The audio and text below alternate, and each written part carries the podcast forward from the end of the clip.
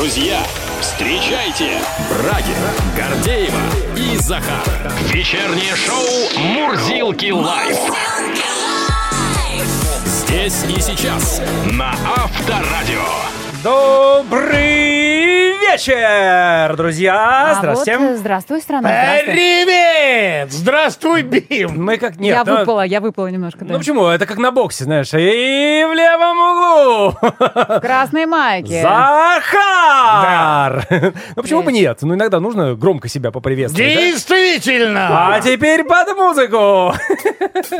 Ну это же шоу, Не, правда? нормально, все нормально. В принципе, в принципе, все под контролем. Конечно, бывают перегибы, Гордеев, кто-то должен быть один спокойный. Я постараюсь. Вернее, одна. Не надо, Держусь, не надо, не держусь. надо быть спокойным, друзья. Не время быть спокойными. Вот психолог Кузнецова сказала, что инжир, авокадо, индейка, яйца, а также натуральный квас повышают настроение. Так хочется спеть после этого. Авокадо, индейка, яйца и домашний квас. И хорошее настроение не покинет больше вас.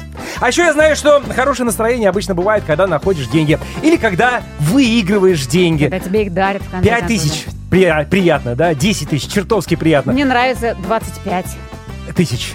Тысяч А рублей. представь себе, как радуется человек, Два. когда он выиграет 2 миллиона рублей. А? Фантастика какая-то. Ну, конечно, мы люди опытные и видели среди наших слушателей тех людей, которые выигрывали огромные суммы денег И в нашем проекте. и Много денег на квартиры, авторадио. да. Но к этому привыкнуть и относиться спокойно, безусловно, невозможно. Самое главное, что они, что называется, степ-бай-степ, шажок за, за шажком шли к выигрышу этих самых денег. И, естественно, перво-наперво они заходили на сайт Авторадио.ру и регистрировались в нашей игре, чего мы всем и желаем. Друзья, действительно, совсем немного времени осталось до того момента, как мы огласим имя первого, э, какого уже, не первого, уже очередного Очередного победителя, да, супер- человека, который срывает. Супербанк. Не забудьте зарегистрироваться для того, чтобы не было мучительно больно слышать не свою фамилию. Авторадио.ру, два клика, и вы вместе с нами. Итак, 15 сентября мы узнаем имя очередного финалиста, очередного миллионера от Авторадио. Друзья, остается несколько дней.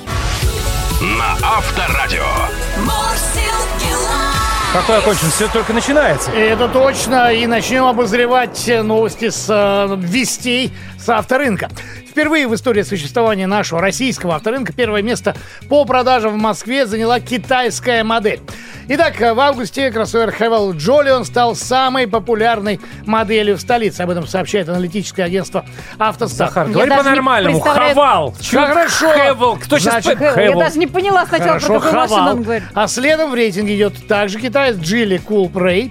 Вообще китайские автомобили заняли первые четыре места по объему продаж. На третьем месте по популярности у московских покупателей расположилась модель Cherry Tiggo 7 Pro.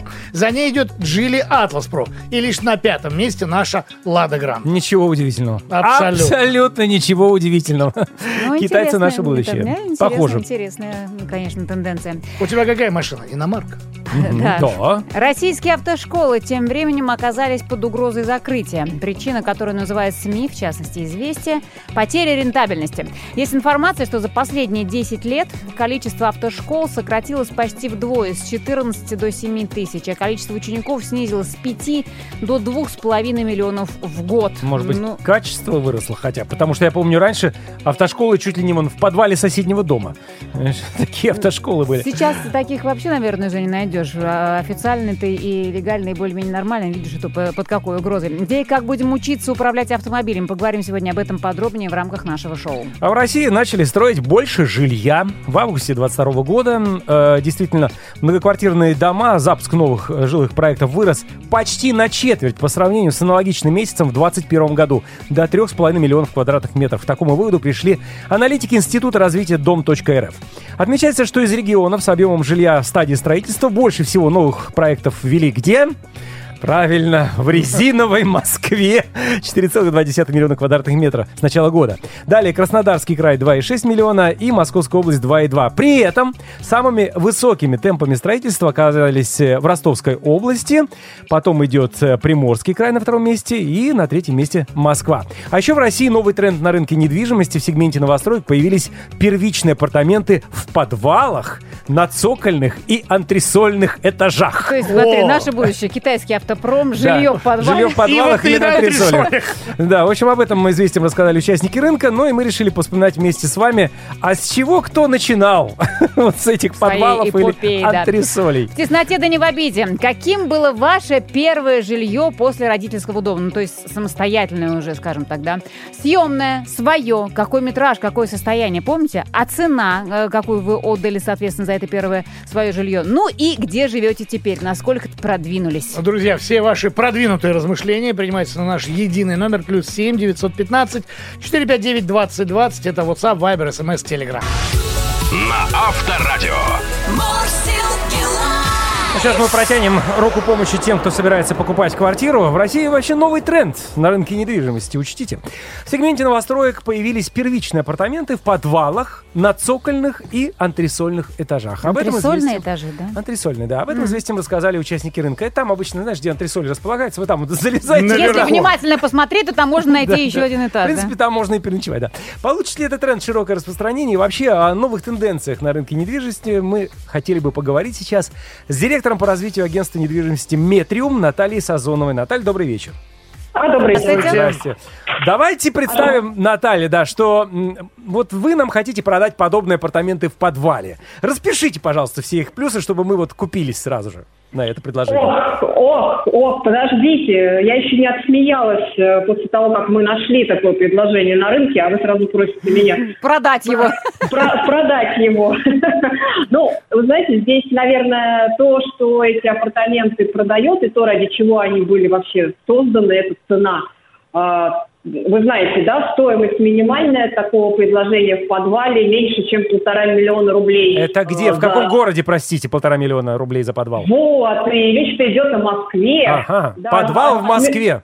Подвал в Москве с Красиво. ремонтом, Да. с санузлом, полностью оборудованным. Мгм. А, ключи сразу, то есть э, плати и заезжай вместе с диваном. Ну, если он, конечно, там поместится, потому что площадь такого апартамента 12 квадратных метров, ну, что, в принципе, не 12. так плохо. Три на четыре, У нормально. нас консьержка живет и ничего не жалует. Ну, вы 12. знаете, Да-да-да. Ой, осенью я буквально очень много рассказывала и показывала апартамент 9 квадратных метров. Тогда это была такая же сенсация, как апартаменты в подвале сегодня. А, Ну, мы там мерили его в матрасах. э, Ничего. Переночевать можно, но не более того. К подвалу вернемся. Вообще эти подвалы, которые продаются, они пригодны для проживания? То есть вот реально можно въехать и Подождите, жить? вы так говорите, как будто это действительно массовая практика. Подвалы пригодны Нет, для ну это сейчас же пока новый эксклюзивно. тренд, да, это пока Это что тренд или это новинка. единичное предложение? Это не единичное предложение. Поняла. Есть группа частных инвесторов, которые несколько зданий в Москве переоборудовали таким образом. И на сегодняшний момент э, три адреса в Москве, где продаются такие студии. Еще раз, они пригодны для проживания? Там вот можно прям въехать и жить, там все условия, да? Что вы подразумеваете под условием? Вентиляция там есть, санузел там есть. Что еще надо? проведено. Да, что еще надо для жизни? Сразу вспоминается Зимой батарея будет работать. А летом кондиционер не, не нужен, потому что это подвал. Подвал, там, и холодно. так прохладно. Вспоминается корейский фильм «Паразиты». Вот. Абсолютно верно. Все, все как один сравнивают это э, с корейским фильмом «Паразиты». Наталья. Но другая аналогия не приходит, да. Наталья, а скажите, пожалуйста, а в чем отличие студии в антресольных этажах? А, Антресольные вообще нигде размещаются? Антресольные этажи размещаются наоборот, как бы вторым ярусом над, э, я как бы не сказала жилым, но типичным этажом в нашем понимании, на который вы попадаете там, по лестнице или приезжаете в лифте, а потом еще одна лестница на антресоль, где есть э, отдельные помещения, которые также можно купить, заехать и жить. Да. Это что-то среднее между крышей, мансардой Но или как? Там Что это? обычно моторы от лифтов Нет, располагаются. там еще в некоторых домах старых там перекрытия какие-то там, я знаю. Ну, там можно, В общем, конечно, можно жить. квест устроить. А Да, их стоимость вот этих антресольных выше, чем подвальных? Там- или кто в там приоритете? хотя бы окно есть, что, наверное? Что, вернее, в Там, приоритете? там действительно есть э, э, естественный свет, поэтому и стоимость, да, выше. Скажите, пожалуйста, а вообще на кого рассчитано вот такое жилье? А, Вы знаете, мы для себя скорее покупателя такого жилья определяем как рантье, а вот уже конечного пользователя как небогатого арендатора. Мы предполагаем, что все-таки в основном покупаться, приобретаться в собственность такие студии будут для того, чтобы потом сдавать их в аренду. Я что-то сразу вспоминаю Монмартр, там вот художники жили тоже под потолком. Да. Очень, очень здорово сдавать такими Ну, для, богеми. для студии художника нормально, либо для, э, извините, Для ну, студента. э, дворника, который приехал временно поработать, тоже, в принципе, можно пожить какое-то время, наверное, в таких условиях. Я согласен. Но так, чтобы вот э, сознательно купить такое вот жилье и жить там, ну, не знаю, кто на это, честно говоря, решится. И э, по поводу, опять-таки, метражей, да, э, насколько вот эти вот микростудии, которые сейчас появляются, да, вы начали уже с этого разговора, с 9-метровой студии, да, э, сколько она стоит, минимальный метраж, что там расположено на, на этих квадратных метрах? Если говорить о 9-метровых студиях, то стоимость там 3,5-4 миллиона. Там первый этаж, насколько я помню, за такую цену предлагается. Ну, что там? Там ничего. Там э, свободные планировки помещения, в котором выделен санузел. Санузел полностью отремонтирован, отделан. То есть э, пользоваться удобствами вы можете сразу, как э, заберете ключи в управляющей компании. А остальное пространство студии, э, оно лишено меблировки. Там вам нужно будет подумать самим, как разместить все необходимое. Что там размещать-то? Там кровать только и- Двухэтажная. И полочка, наверное, и все. Что Телевизор на стену. Это же купе поезда, я так понимаю. Ну, так вот, по сути. Побольше, побольше, Побольше? все-таки давайте будем справедливы. Девятиметровые комнаты в советском домостроении – это типичное детство. Ку- Или кухня. А нет, кухня достаточно большая. Это- Нет, это не я- пять да. метров Девять была. Самое главное, спрос-то есть вообще? Просто есть. э, И если говорить вот про тему сегодняшнюю подвалы, э, было запроектировано порядка 100, там чуть меньше, и на сегодняшний момент 73% распродано или забронировано, осталось всего 35 таких Опа. предложений, так что торопитесь. Вот так-то, между прочим. Так что Горький, когда на дне писал, смотрел в корень и зрел, что такие помещения будут востребованы. Смотрел на дно, да. На дно. Спасибо огромное. Директор по развитию Да. агентства недвижимости Метриум Наталья Сазонова был на связи. До Счастливо. свидания. Мурзилки live! Live chat. Ну а теперь давайте с нами в live chat. Э, Сегодня мы говорим про ваше первое собственное жилье. Каким оно было, какие воспоминания остались, какая цена, метраж, воспоминания. Не, и- может и быть, что- съемная, кстати. Почему и ш- собственная? Съемная же не собственная вроде. Оно может быть съемное, может быть собственное. Любое, я говорю. Любое, любое. Ваше первое И- жилье. И где вы теперь живете? А, Нинель начинает из Ростовской области. С первым мужем я жила еще в своем родительском доме, потому что свекровь мне досталась, ну, как в том анекдоте, разве что ядом не плевалась. А вот первое жилье после родительского дома было со вторым мужем. Тоже ничего хорошего. Две семьи в одном доме, общая кухня. Печку делили пополам, два унитаза и два крана в ванной. После развода было несколько съемных квартир. Сейчас живем в квартире первого мужа, она досталась детям в наследство. запутанно. Но хоть что-то хорошее от свекрови. Нет, это не мое жилье. Я мечтаю построить дом самой младшей дочки. У нее нет наследства. О, Нина, господи. у вас целые мемуары Да. прям ну, практически. Я и моя недвижимость, да. Делить кухню между несколькими семьями, это, конечно, сложно. Я Но, уж не слава говорю богу, про... хоть два унитаза. про понимаешь? унитазы. Ну их два. Далее. уже. Владимир Ульянов из города Ленинград пишет нам. Реально. Хочу поделиться своей историей. Живу в Петербурге три года. Жил первые три месяца в хостеле за 300 рублей в сутки. Ну, надо с чего-то начинать, да? С ребятами-строителями и усатыми тараканами. Сейчас живу на Крестовском острове, в своей квартире. В общем, все получится у всех. Пс, занимаюсь недвижимостью. Владимир Ульянов, реально. Привет Притом- таксисту, который меня сейчас везет. Привет, конечно. Всем привет, да, конечно. Дальше Оксана, Ставропольский край. Страшно вспомнить. Первое жилье был маленький домик в деревне, 60 квадратов, без удобств, куплен за 60 тысяч. Потом я ушла от этого козла. Вот так вот схлопнулась, в общем-то, Не два- про хозяйство сейчас идет речь, я понимаю. два предложения, в общем-то, уместилась э, Вся жизнь жи- человека. жизнь человека с разводом, с любовью, с прошедшей любовью и так далее. Оказалось, за 14 лет совместной жизни моего в этом домике нет ничего. Уехала в город и спустя 8 лет купила квартиру и абсолютно счастлива. Пусть и ипотека, но моя. С уважением, Оксана. Молодец, Оксана. Оксана. Ну, еще да. одну. Ну а дальше арифметическая такая история. Игорь из Воронежа. А, свое первое жилье, трехкомнатную квартиру, приобрел в 2006 за 1 миллион 200 тысяч рублей в ипотеку. Но выплатил 2 какие миллиона цены. 100 тысяч рублей. Понятно. То есть 900 тысяч Набежала. была переплата. Сейчас эта квартира стоит 8 миллионов, так что со всех сторон оказалось выгодно. Это психотерапия для ипотечников, Для понимаешь, вот так вот, ипотечника, когда, да. а сейчас Да. все равно выгоднее, все равно, Да, да, ну да, ценник Игорь, да. в 1,2 миллиона рублей, конечно, это там, ну просто, особенно для москвичей, такой бальзам. Друзья, спасибо огромное, продолжим. Пишите и вы о вашем первом жилье свои подробные рассказы. Плюс 7 915 459 2020. Мурзилки лайф. Брагин, Гордеева и Захар на Авторадио. Продолжаем разговор по самым актуальным темам. Плохая весть или очередная, пардон, сплетня. Российские автошколы под угрозой закрытия. Ну, не то чтобы все, но тем не менее. Чтобы узнать правду, обращаемся напрямую, как говорится, прямее уж и не бывает. Президент Межрегиональной ассоциации автошкол Татьяна Вячеславовна Шуталева у нас в эфире. Татьяна Вячеславовна, добрый вечер. Ну, добрый вечер. Здравствуйте. Татьяна Вячеславовна, ну вот по заявлениям из Национального союза ассоциации автошкол, к концу года большей части автошкол в стране придется закрыться. Вы можете это подтвердить или опровергнуть? Ну, вы правильно сказали слово «сплетня».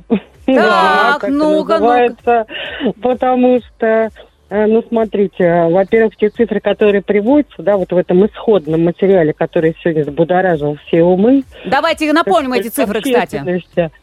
Да, значит, там они говорят о том, что было 14 тысяч, потом стало 6.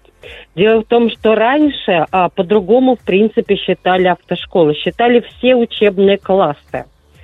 В смысле? Сейчас автошкол... Ну вот, вот у, у автошколы 10 филиалов. И А. считали все эти 10 филиалов А. точки обучения как А, бы. а теперь считают просто Потом автошколы. а. Рособорнадзор изменил правила, конечно, да. Одно юридическое лицо – это одна автошкола, несмотря Мгм. что у нее может быть 10, там, 25, 100 филиалов, сколько угодно. Это одно юридическое лицо. Ну, простите, а количество Если учеников... Количество учеников-то Да, снизилось. это самое факт. главное, конечно, это количество учеников. А мы имеем официальную статистику госавтоинспекции по итогам 2021 года, Мгм. которая говорит, что а, по сравнению с 2020 годом на 300 тысяч количество выданных водительских удостоверений было увеличено. Ну а 20-й Кроме можно того, брать за релевантный? Увеличилось, увеличилось. Увеличилось. видишь, на 300 Конечно. Ну, в это была 20-м пандемия, пандемия. и все дела, про которые они тоже говорят, вот те, вот, вот, вот те люди говорят, что да, и в пандемии у нас все сокращалось, а тут еще на типа хуже. Так вот, в пандемии у нас увеличивалось, как ни странно, потому что э, какие-то моменты, ведь перевозки нужны везде вообще, да, вот везется везде все, любые товары доставляются, услуги и так далее. То же самое было, кстати, у нас кризис 2008 года, у нас было увеличение. Вот, что по итогам этого года мы увидим, но говорить о каких-то там закрытиях вообще, Не, ну, ну, это простите, полный, с 5 потому миллионов что до двух с половиной вроде как снизилось Но это количество всё учеников получается за вообще год. все Ну, это 5 миллионов странно. у нас не было никогда. Нет, нет, нет. Какие Это выдуманные просто цифры, да? ложные цифры. 5 Ага. миллионов обучающихся не было никогда ни в один год.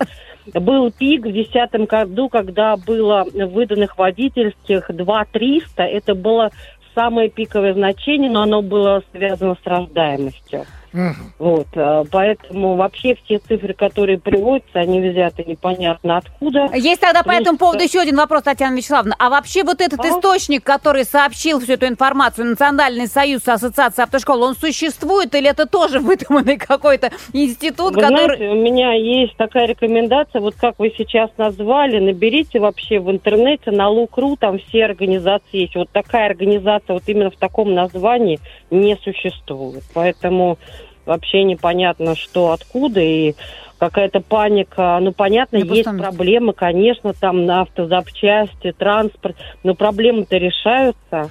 А Вот скажите, правительство как бы импортозамещение, все моменты, это все предусматривается. Плюс же меры поддержки у нас сейчас. Мы, как все юрлица, освобождены от проверок.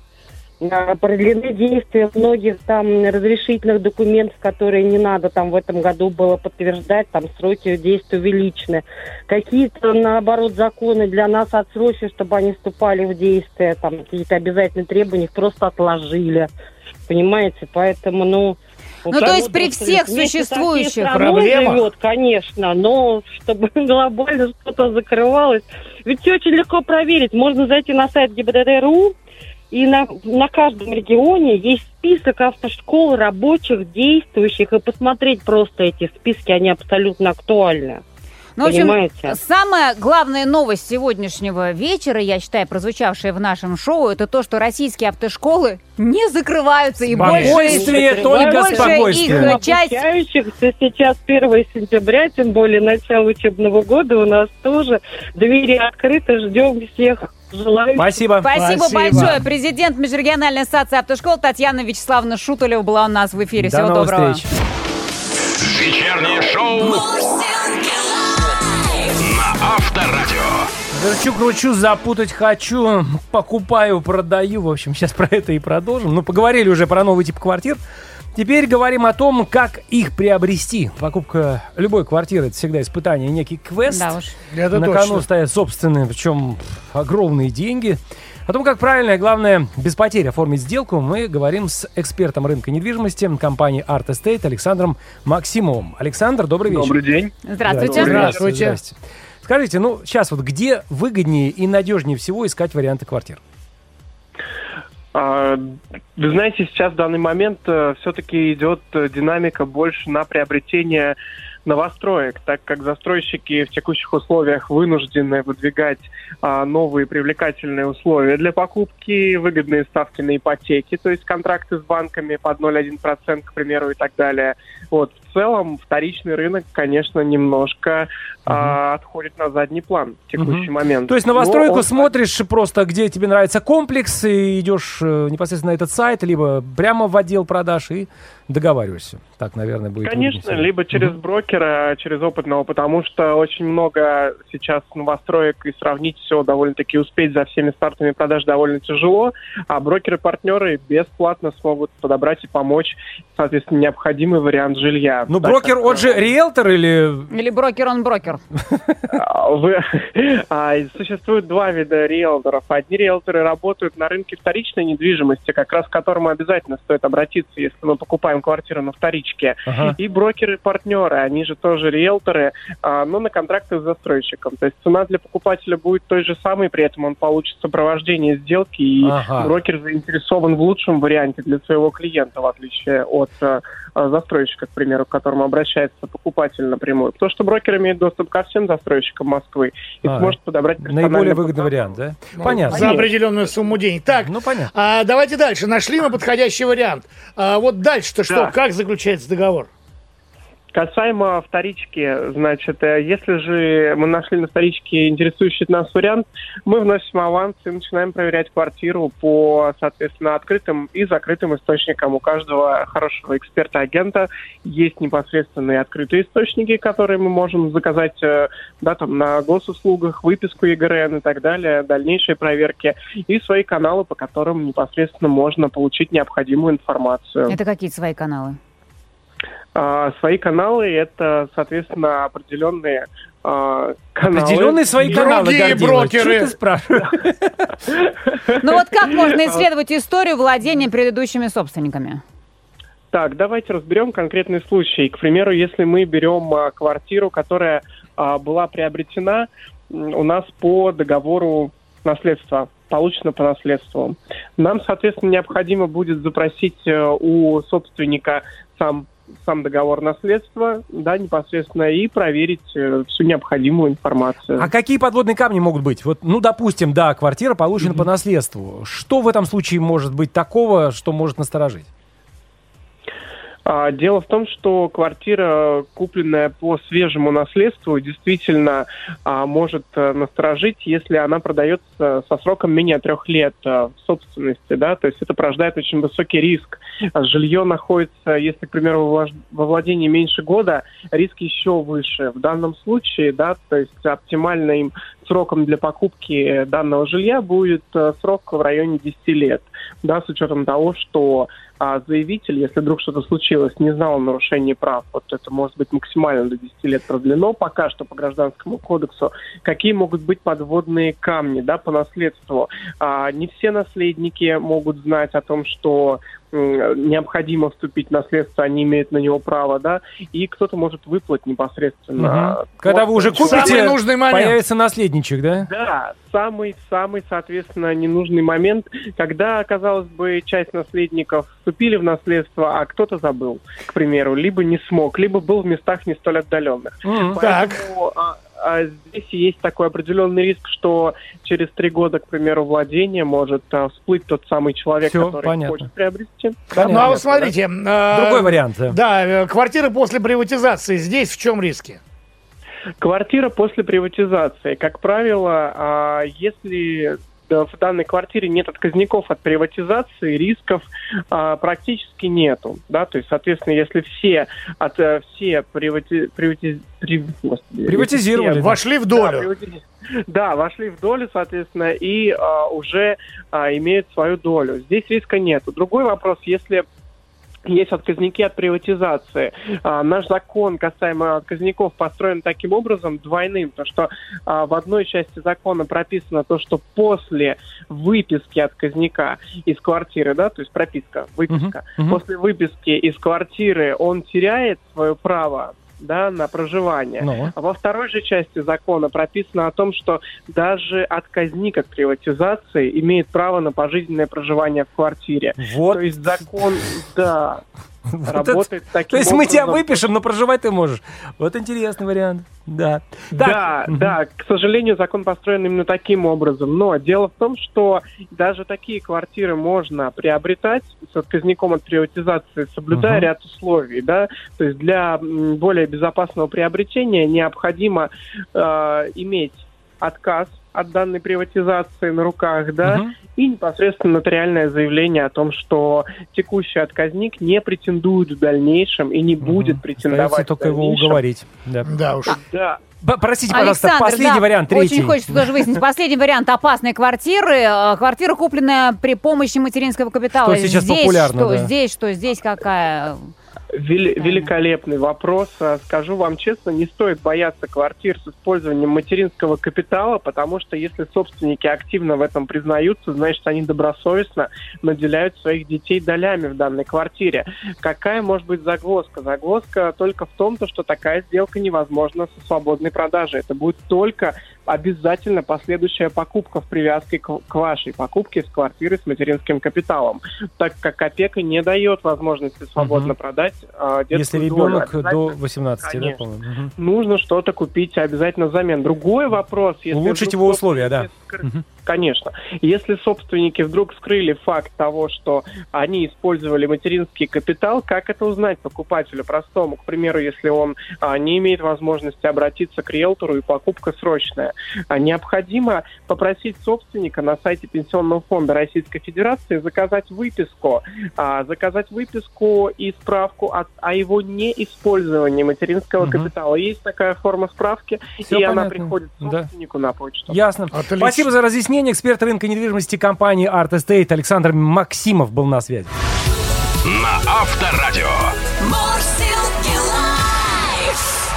Еще одна тема однозначно заслуживает подробного обсуждения. В ноябре этого года ожидается второе чтение законопроекта, который устанавливает солидарную ответственность за ДТП с участием такси. Солидарная ответственность – это когда ответственность за аварию лежит и на таксисте, и на агрегаторе. Предполагается, что На если... пассажире. Э, Ну, вроде бы нет. Предполагается, что если агрегатором были допущены какие-то нарушения, то ответственность лежит полностью на нем. Но даже если агрегатор никак не причастен к аварии, то он все равно делит ответственность с таксистом, потому что она солидарная. Против этой инициативы выступило, что характерно общероссийское объединение пассажиров. И вот далее разговор на эту тему продолжаем вместе с адвокатом у нас, о, вернее, с, э, с юристом у нас на связи Сергей Смирнов. Сергей, добрый вечер. Добрый вечер. Здравствуйте. Здравствуйте. Здравствуйте. Итак, Общероссийское Да, объединение здравствуйте, пассажиров э, планирует добиваться пересмотра только что озвученной инициативы. Почему? В чем здесь риск для пассажиров, в первую очередь, с этой солидарной ответственностью? А, Вы знаете, честно говоря, вообще этот закон, я уже сбился по счету, вот пока вот слушал вас, сбился по, по счету какой-то законопроект о такси. И, Какая- э, какая его версия, да? по-моему, Редакция. да. Да, какая версия вообще непонятно, потому как э, лет 10, наверное, все это уже обсуждается. И до сих пор еще горячие споры. Да, да, вроде бы уже финальная черта впереди, а до сих пор не могут понять. Вот в последнюю дверь заскочили еще и э, какие-то ребята, которые себя считают пассажирами. И вот они заявляют о том, что солидарная им ответственность не нравится, подаваем субсидиарно. Честно говоря, не совсем понимаю, в чем смысл этого ну, вот такого Демарша? желания, да, и такого демарша. Ну, вы знаете, на А что они, э, к чему они апеллируют? А Они э, предполагают, что в случае принятия законопроекта в текущем виде стоимость услуг такси для пассажиров вырастет на порядок. Так она сама и так вырастет. Так как, вот агрегатор- так как агрегаторам да. придется закладывать Да, стоимость друзья, в смотрите, все риски. В любом случае, в любом случае цена вырастет. Это абсолютно точно. И здесь даже ну, придется с этим смириться. Конечно, уже такого не будет, когда мы там за 50 рублей могли проехать, это будет дешевле, чем в общественном транспорте. Но здесь речь я бы вел не о увеличении стоимости, если вот с точки зрения именно общества пассажиров, да, этой организации, а с точки зрения, а, безопасности, и, б, э, возможного получения компенсации. Так вот, в первом случае, который сейчас в законопроекте, так называемая солидарная ответственность, она в целом позволяет получить нормальную компенсацию.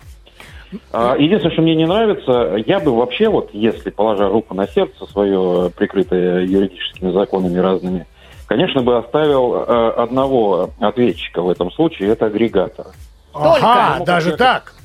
Да, почему? Я объясню свою позицию. Смотрите, я, когда вызываю такси не от э, дороги, не от бордюра, когда мы с вытянутой рукой стоим, но ничего не просим, а только просим подвести, я заказываю, э, скачав себе соответствующее приложение того или иного агрегатора. Агрегатор – это достаточно мощные компании, ну, мощные ребята, у них в финансовом плане тылы прикрыты, чего иногда не скажешь о неких индивидуальных предпринимателях, которые на машине шашечками меня подвозят фактически.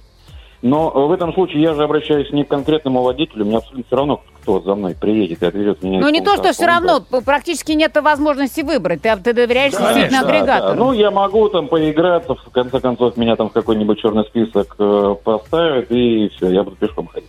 Поэтому, конечно же, конечно же, я общаюсь э, через этого агрегатора. Я оплачиваю деньги, если у меня там э, не наличные, через агрегатора. То есть, в целом, я вот как потребитель, мне абсолютно все равно, какие у них отношения между собой.